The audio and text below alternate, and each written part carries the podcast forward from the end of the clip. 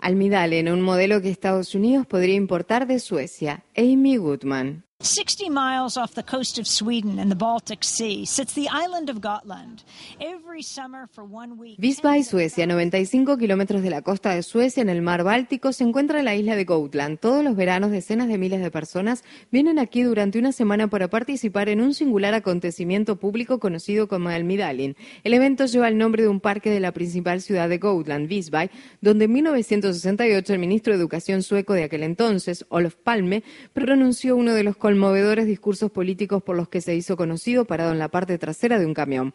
Palme se convertiría en uno de los primeros ministros de Suecia que realizó más transformaciones hasta que fue asesinado en las calles de Estocolmo en 1986. El discurso pronunciado por Palmi en Beisbay sembró la semilla de lo que hoy en día es Almedal, en un encuentro vibrante, festivo, abierto y distendido de una semana de duración, lleno de debates y diálogos, manifestaciones y disensos. Una dosis de esto no le vendría nada mal a la debilitada y estancada clase política estadounidense. Suecia es una democracia parlamentaria liderada por un gobierno de coalición. Los partidos minoritarios desempeñan un papel importante aquí gracias al sistema electoral de Representación Proporcional, que asegura que todo partido que obtenga al menos un 4% de los votos a nivel nacional tendrá representantes en el Parlamento. Los partidos que logren crear una coalición que incluya más del 50% de los miembros del Parlamento serán los que gobiernen y decidirán entre ellos quién será el primer ministro, el ministro de Asuntos Exteriores, etcétera. Es un sistema de gobierno que recompensa a quienes logran acuerdos. Comparemos este sistema con el gobierno de Estados Unidos elegido sobre la base del principio de que el ganador se lleva todo, que margina los pequeños partidos y refuerza nuestro disfuncional y polarizado sistema bipartidista.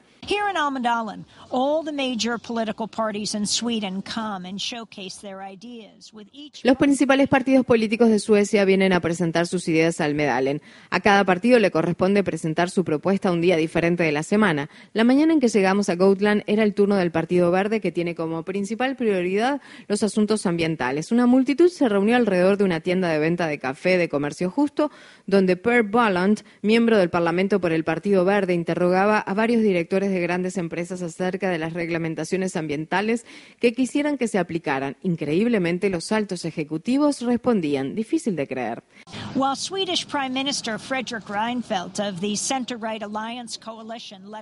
El ministro sueco Fredrik Reinfeldt de la coalición de centro derecha que está en el poder encabezó un mitin en las cercanías junto a unos 50 seguidores jóvenes vestidos con camisetas de color naranja.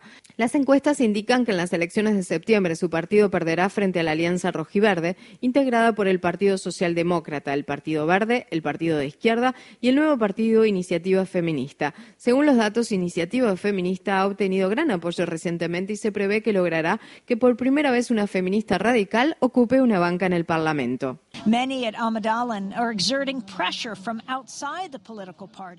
Muchas personas en Almaidalen están ejerciendo presión desde fuera de los partidos políticos. Le pregunté a la primera mujer arzobispo de la Iglesia de Suecia, Ange Jacqueline, cuánto tiempo llevó que una mujer pudiera ocupar ese cargo. Jacqueline sonrió y respondió 850 años. Ahora encabeza una importante lucha en la Iglesia para combatir el cambio climático. Una de las estrategias que defiende es reducir las emisiones, por supuesto, y dejar de invertir en la industria de los combustibles fósiles. Sin embargo, no solo se trata de economía, ciencia y tecnología. Según sostuvo, todo se reduce a la siguiente pregunta. ¿Cuál es el papel del ser humano en el mundo? De modo que se trata de una cuestión absolutamente existencial y religiosa y deberíamos abordarla como gente de fe que somos.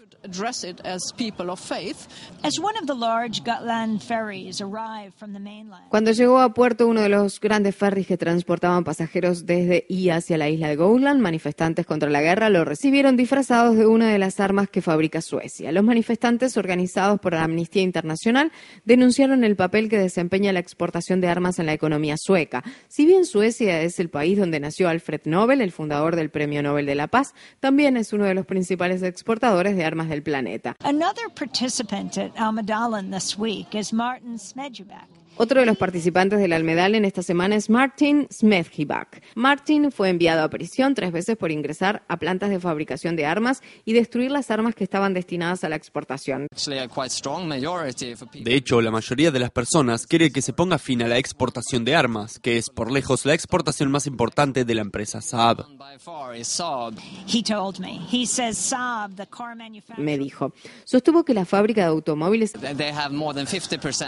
es responsable de más del 50% del total de las exportaciones de armas de Suecia en la actualidad. Mientras la gente descendía del ferry, le pregunté a Smedjibak, ¿durante cuánto tiempo estaba dispuesto a manifestarse? Uh, no tengo problema en dejar de hacerlo si ellos dejan de vender armas a la gente y dejan de utilizarlas en las guerras. Este es el motivo por el que estoy aquí, en el encuentro de Almedalen. La democracia requiere un debate animado, una ciudadanía informada y comprometida y diversidad de partidos y de posturas políticas. Mientras Estados Unidos conmemora el día de su independencia, es preciso cuestionar la fortaleza y la vitalidad de nuestro sistema y pensar en las lecciones que podríamos aprender de Olof Palme y de Almedalen.